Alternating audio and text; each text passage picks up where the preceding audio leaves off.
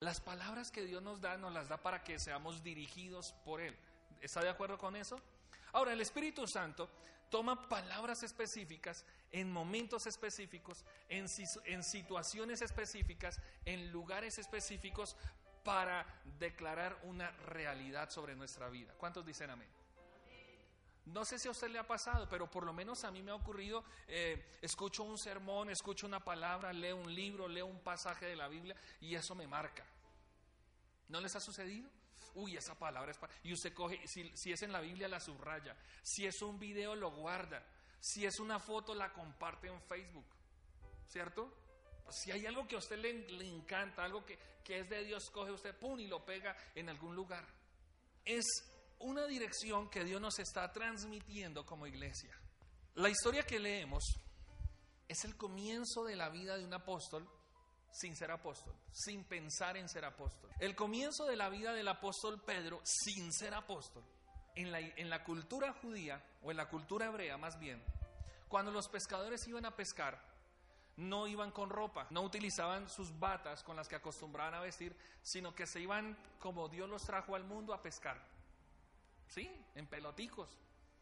No pescaban ni muy temprano ni muy tarde. Pescaban a la medianoche, en la oscuridad. No llevaban las linternas del celular, el celular yo creo que lo habían dejado en la casa. No había energía eléctrica, no había mm, eh, motores en las embarcaciones sino que iban muy en la oscuridad y las estrellas, la iluminación natural en la noche era lo que les ayudaba a pescar. Ellos tenían la costumbre, los pescadores tenían la costumbre de, esforzarse al máximo por sacar, sus mejores pescas. En una cierta ocasión, Jesús llega a, orillas del, del lago Genezaret y comienza a hablarle a la gente les comienza a enseñar, les comienza a hablar verdades del reino, enviar palabras que los direccionaran. Y entre esa gente estaba el apóstol Pedro. Pedro está escuchando a Jesús. Pedro está escuchando lo que Jesús les estaba hablando. Pero ocurre algo que marca la vida de Pedro. Y quise utilizar ese pasaje para que entendiéramos lo que Dios está haciendo con la iglesia Amistad con Dios. Acuérdense, ¿cómo se llama la iglesia? Flojos, em, desempleados, amargados, no, no, no, amistad con Dios. Miren estos versículos. Un día estaba Jesús a la orilla del lago Genezaret y la gente lo apretujaba, la gente lo apretujaba para escuchar el mensaje de Dios. Imagínense multitudes escuchando, multitudes queriendo llegar al lugar donde estaba Jesús hablando. Entonces Jesús vio dos barcas que los pescadores habían dejado mientras lavaban las redes. Seguramente ya había pasado la noche. Ahora estaban alistando las barcas porque eh, seguía el trajín, seguía el trabajo. Y Jesús vio esas dos barcas y dice que subió a una de ellas. Que a propósito de quién era? De Pedro, de Simón, Simón Pedro. Y le pidió que la alejara un poco de la orilla. Luego se sentó y enseñaba a la gente desde la barca. Jesús era un hombre de muchas palabras enseñaba en la orilla, enseñaba en la montaña, ahora enseña en un barco, en una embarcación. Y cuando Jesús está enseñando, termina de hablar y dice el versículo 4 que le dijo a Simón, lleva la barca hacia aguas más profundas y echen allí las redes para pescar. En el capítulo anterior leíamos que al parecer habían intentado pescar toda la noche, pero no habían logrado sacar nada. Olvidémonos por un momento de Jesús, por un instante, olvídese de Jesús. Pedro es el hombre que está ya pescando porque tiene su familia, está pescando porque tiene sus compromisos y necesita tener dinero, necesita tener producción.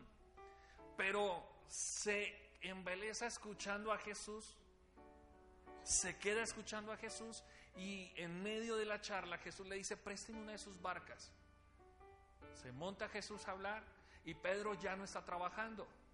Pedro ya no está eh, pensando en el trabajo, sino que está ahí, como usted me está mirando, Pedro estaría mirando a Jesús. Pedro estaría escribiendo en su tableta o en su celular todas las palabras de Jesús. Pedro estaría ahí concentrado. Cuando de un momento a otro Pedro o Jesús le dice a Pedro, Pedrito, lleve la barca hacia aguas más profundas, porque allá va a pescar. Yo me imagino que Pedro ahí en su mente estaría pensando, uy Señor, gracias, porque yo necesito ese milagro. Yo necesito pescados para pescar. Yo necesito ir más allá. Pero usted sabe, se va a dar cuenta unos versículos más adelante que Pedro, eh, la respuesta no es, no es como muy satisfactoria del, todo, como nosotros. ¿Está contento? Sí, pero está haciendo frío. Eh, ¿Ya almorzó? Sí, pero todavía me cabe algo más. Pedro le, Jesús le dice a Pedro, métalas la, la, barca más en aguas más profundas. Bueno, Señor, pero es que hemos pescado, pero no hemos cogido nada. Pero como tú me lo mandas, como tú me lo mandas, versículo 6, como tú me lo mandas, echaré las redes. Hay dos claves fundamentales para los tiempos que estamos viviendo como iglesia. Hay dos tiempos fundamentales que estamos viviendo como iglesia aquí en amistad con Dios. Si usted y yo no crecemos en intimidad con Dios, si usted no es, perdóneme que utilice este término, si usted no es capaz de cantar, de adorar, si usted no es capaz de tener una relación con Dios, si usted no es capaz de levantarse una mañana a orar, si usted no es capaz de tomar su Biblia y leer lo que Dios le dice día tras día a usted, usted está en un gran problema. ¿Sí o no? Es como si usted como hijo se levantara todas las mañanas, tiende su cama, se baña, se cepilla los dientes, va y desayuna, pero no se despide o no saluda a su padre o a su mamá, está en un problema, ¿cierto? Bueno, ustedes ya algunos ya no tienen, no tenemos papá vivo, entonces hagamos el mismo ejercicio pero sin saludar a nuestros hijos. Habría un problema. O que usted se levante en la mañana y no salude a su esposa o a su esposo. ¿Y usted qué bicho le picó? Salude. En mi casa se saludaba, ¿cierto?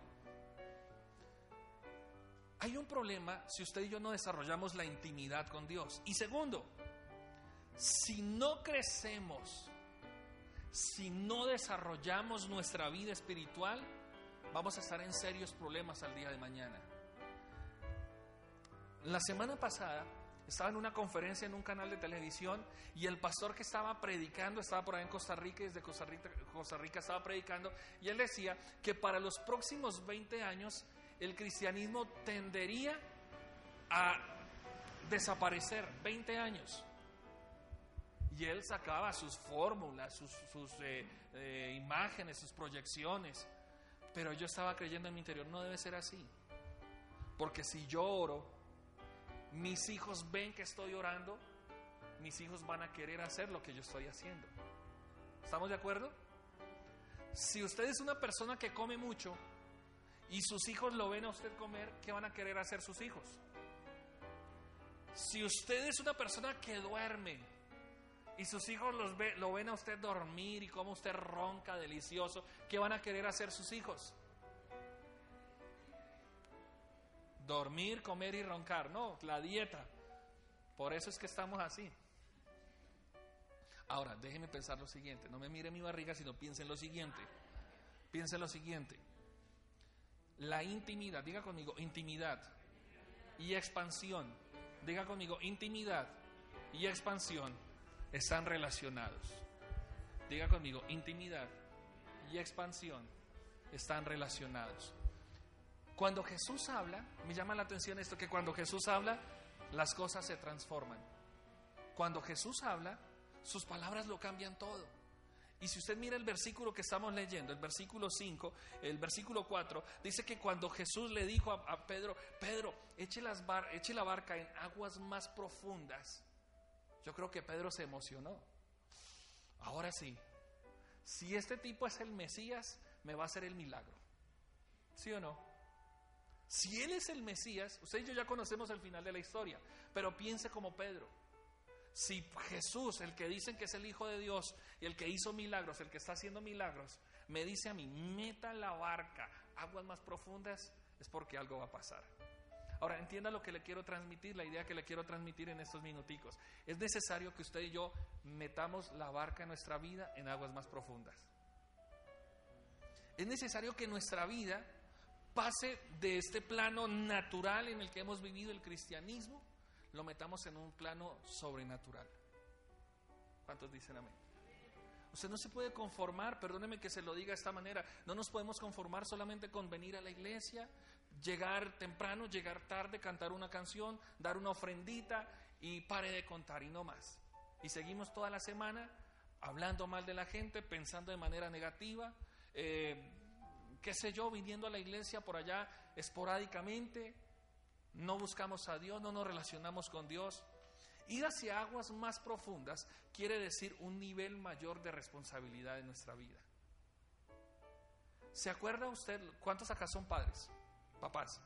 ¿Se acuerda el día que su esposa o que usted como mujer le dieron la noticia está embarazada? ¿Se acuerdan de esa? ¿Le, le dijeron a usted, hizo usted un curso de cómo ser papá? No. Pero cuando usted tuvo su hijo, cuando le dieron esa noticia, miércoles comience a ver cómo vamos a ser buenos papás. Y aunque algunos de nuestros padres de pronto no fueron los más excelentes padres, nos marcaron un ejemplo, ¿cierto? Nos dejaron un, legado. De pronto el papá lo mínimo que nos enseñó fue, mi hijo estudie, mi hijo haga tareas, mi hijo salude cuando se encuentre con alguien.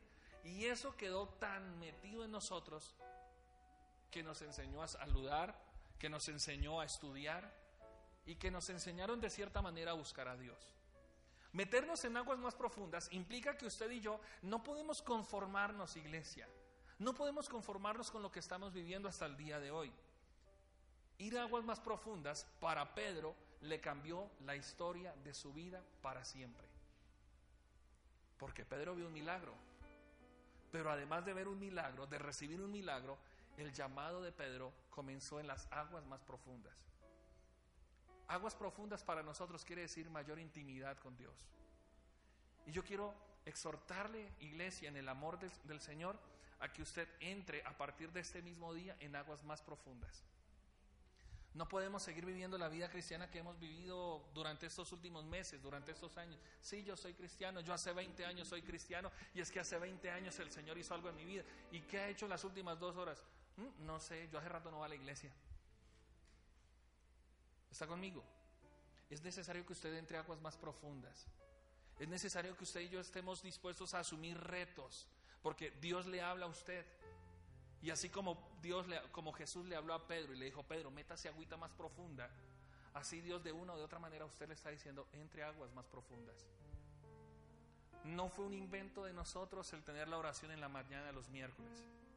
No es un invento de nosotros tener un servicio más en la iglesia. No es un invento de nosotros el llevarle a usted o insistirle a usted que vaya a un retiro.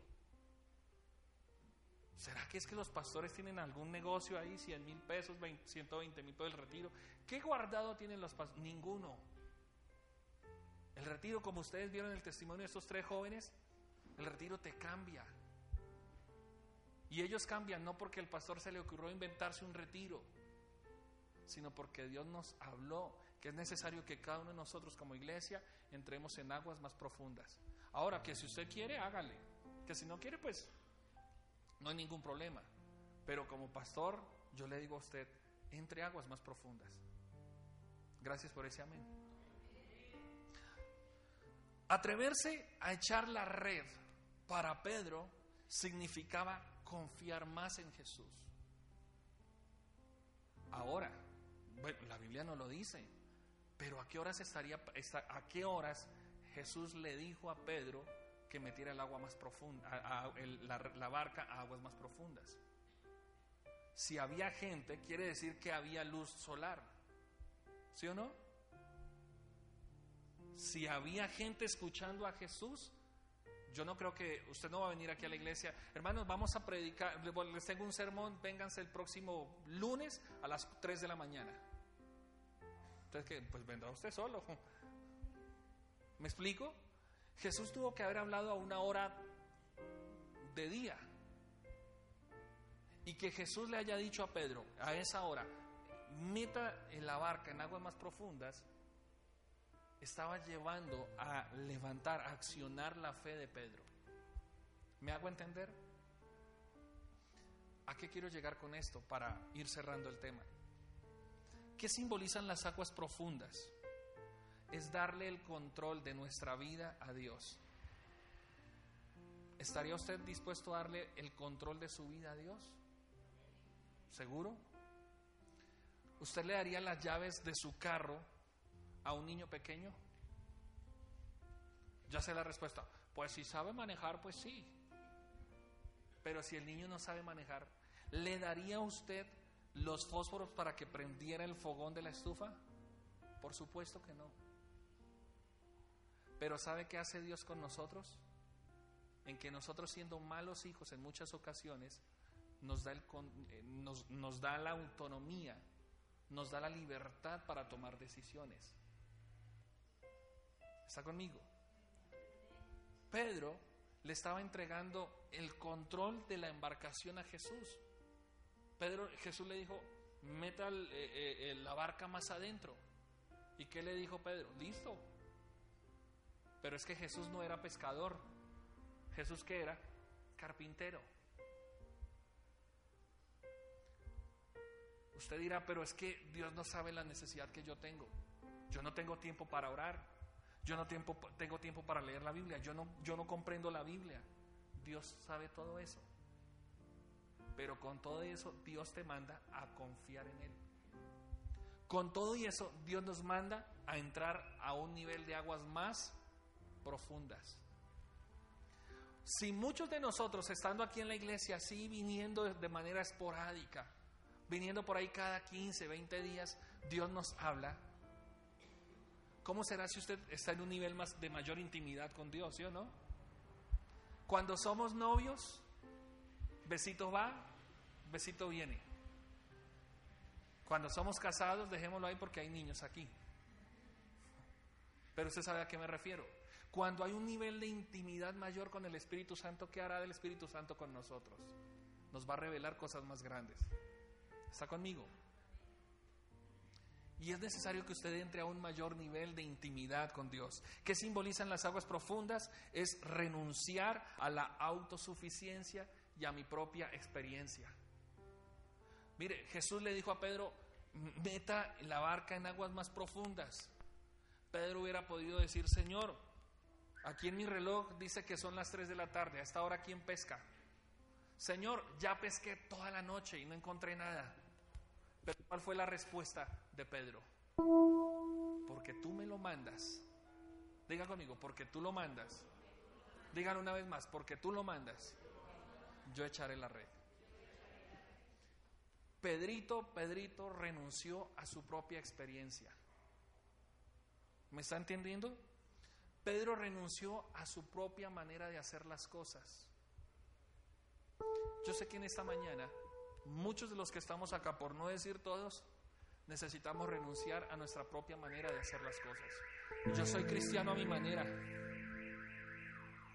Yo vivo el cristianismo a mi estilo. Yo voy a la iglesia cuando quiera. Pues es verdad, usted viene a la iglesia cuando quiera, pero usted tiene que buscar a Dios, como dijo el salmista, mientras viva, aunque mis huesos se consuman. ¿Cuántos dicen amén? Cierro acá.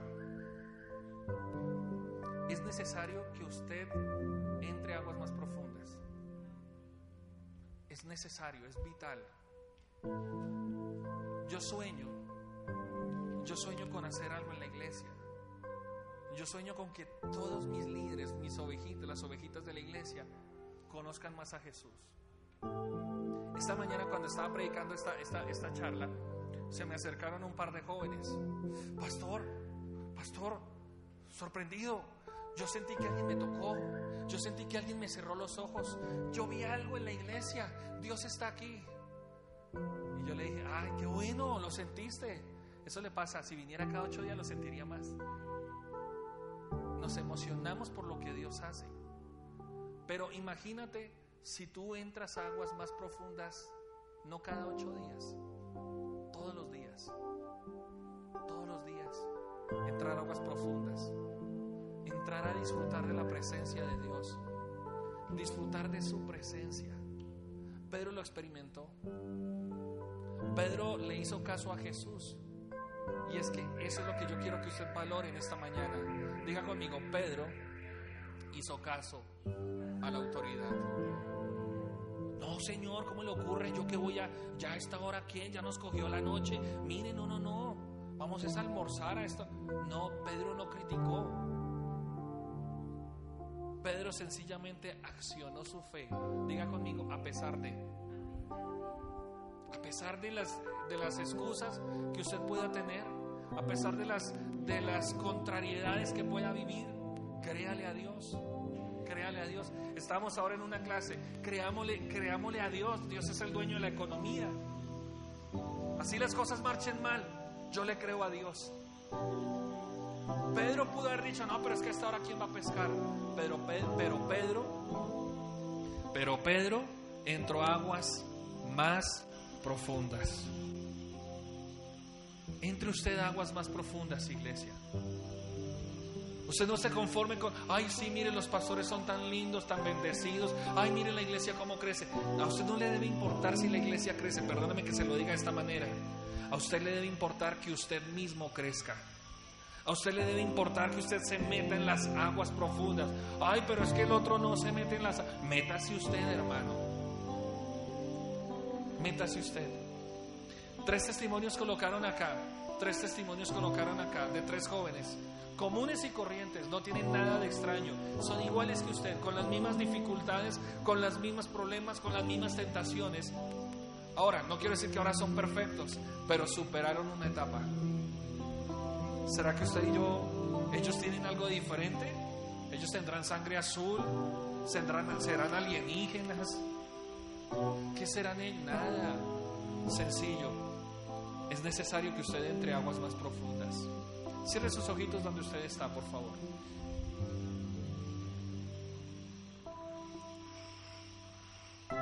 Entrar a aguas profundas.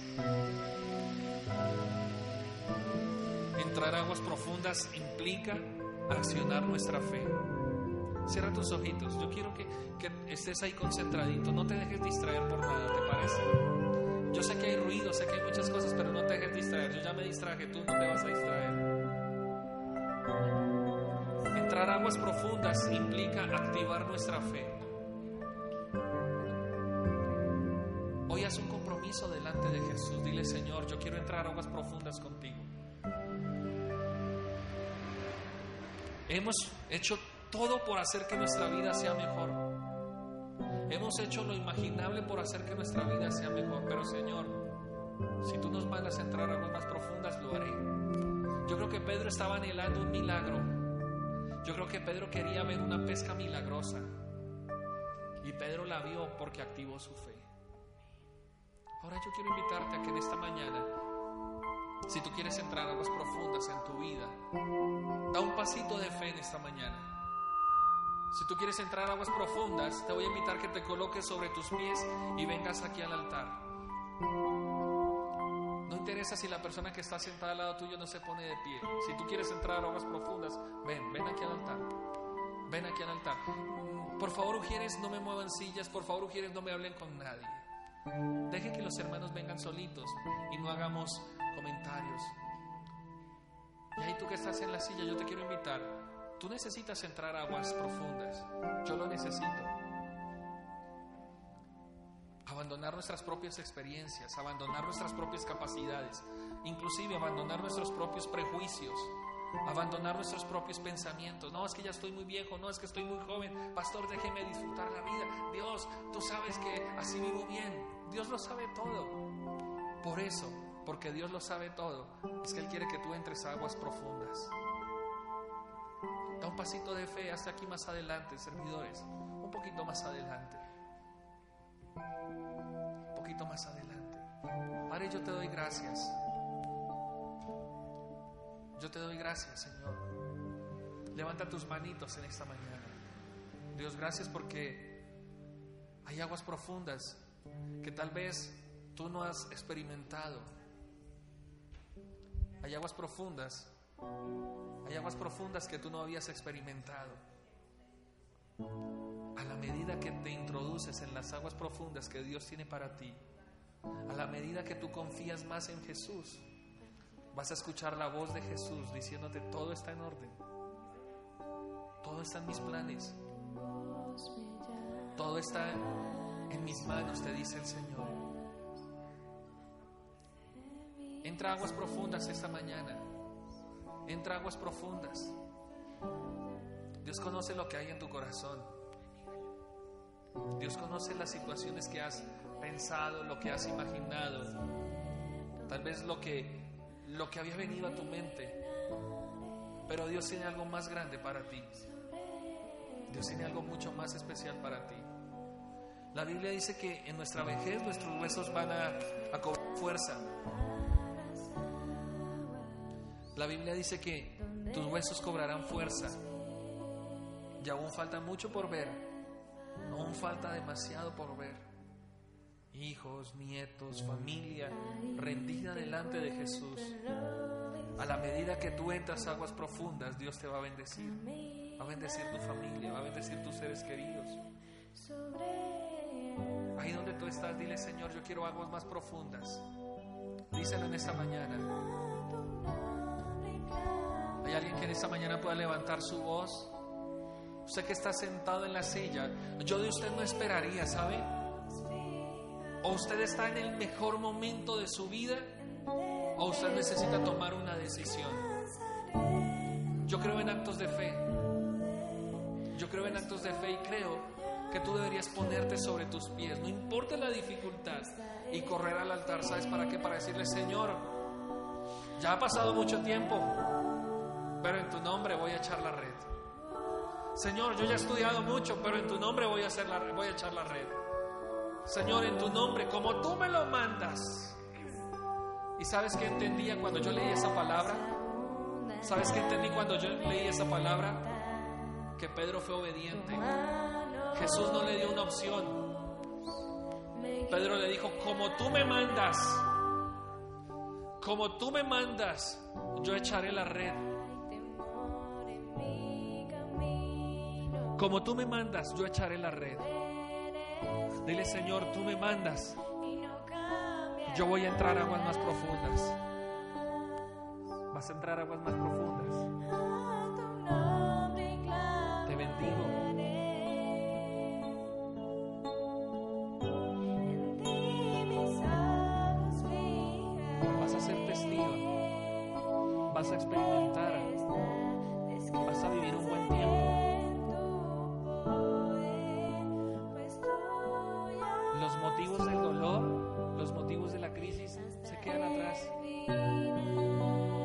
Dios hace algo nuevo en tu vida. Sabes que Dios quiere hacer algo especial, algo diferente.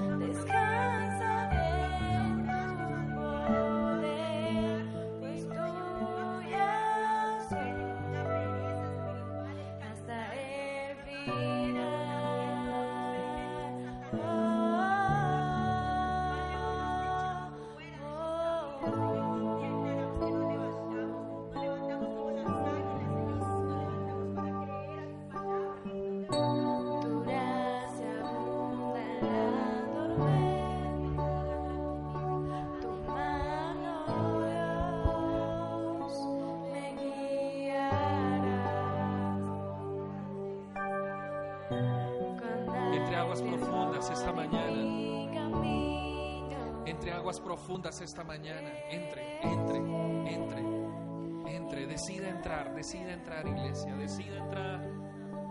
Decida entrar, aguas profundas.